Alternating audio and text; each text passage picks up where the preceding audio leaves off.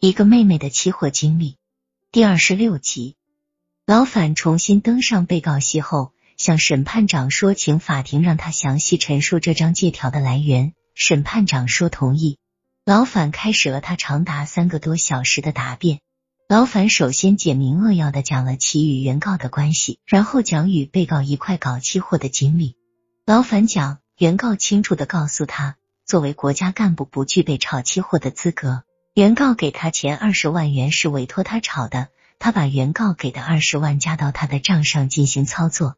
当时原告不放心，担心两个人账在一起将来不好算账，提出每次交易后原告也应看到结算单。他因此在交易后几乎每次都让原告看结算单，两人亲兄弟明算账。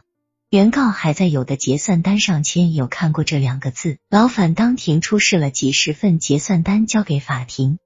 这个老反真是有心人啊！四年多以前的结算单竟还保存着。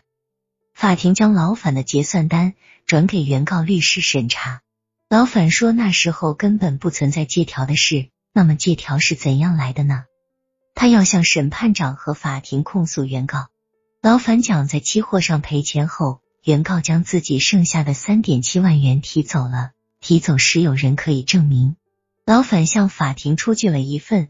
当时一起搞期货的人的证明，并指明此证明人系原告一亲属。老反接着讲，原告对赔钱很不甘心，以后多次找他要他承担一半责任，他不同意后，双方就翻脸了。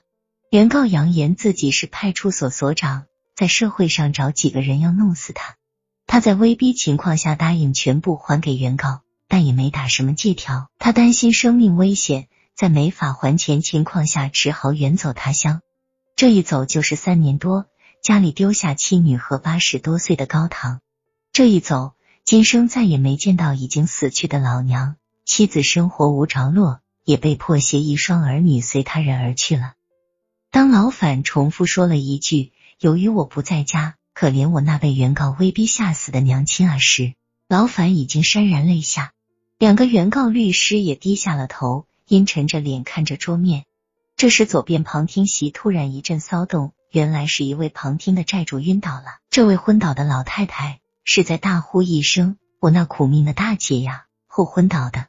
小高看到这个场面非常激动，趁着法警和人们往外抬这位老太太的混乱时刻，他小声说：“他最担心的原告律师最后煽情债主，影响法庭判案的情况不会发生啊。”法庭恢复平静后。审判长让老反继续辩诉。这次审判事实已经倒过来了，老反好像成了原告，原告方只有洗耳恭听的能力了。一个审判长、两个审判员和一个书记员，还有旁听者，全都让老反的陈述吸引了。审判长两次提醒书记员注意做好笔录。老反接着说：出走逃避原告迫害这三年多来，自己还在时刻想着偿还原告那莫须有的债务。也只有期货这行业能够使我尽快翻身，所以自己就努力忘掉亲情，甚至忘掉我是谁这个本来面目，在期货市场上苦苦挣扎。但自己由于恶劣的心情和急于求成的思想支配，自己成了期市上一个常败将军。营业部里同在一块的客户送他外号叫老臭。突然，老反指着旁听席中的我说：“这位姑娘救了他，在他走投无路时。”这位姑娘没有嫌弃他，入账三万元后又增加两万元委托他交易。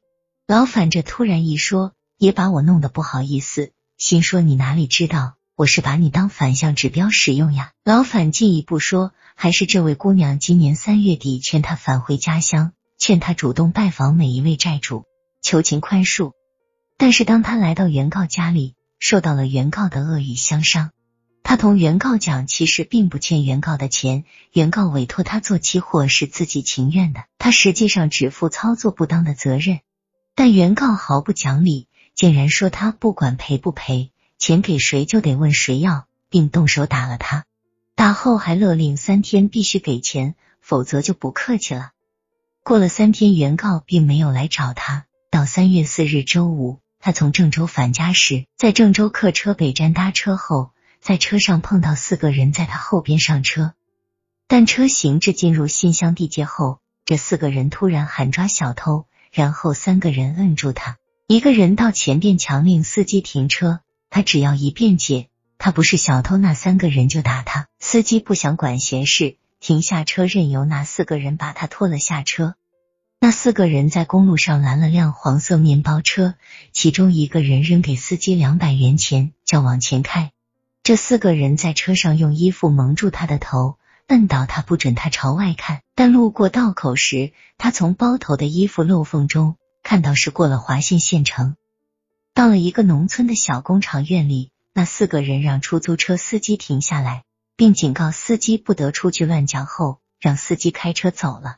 然后把他弄到屋里，到屋里后取下包在他头上的衣服，他才发现旁边有印刷机，这是一个小印刷厂。这四个人开始拷问他，问知道不知道为啥抓他。他继续申辩不是小偷。其中一个大胖子笑着说：“为个小偷，哥们几个不会这么劳身费神的把他弄到这里。对不起了，吃黑饭饱黑主，哥们几个受人委托是要钱的。”他这才明白原告指使人把他绑架了。他说明他与原告关系，并申辩不欠原告钱。那大胖子哈哈耶稣哥们几个不管那些，人家说你欠哥们几个就认定你欠，哥们几个只负责把钱逼出来，只一句话给不给吧。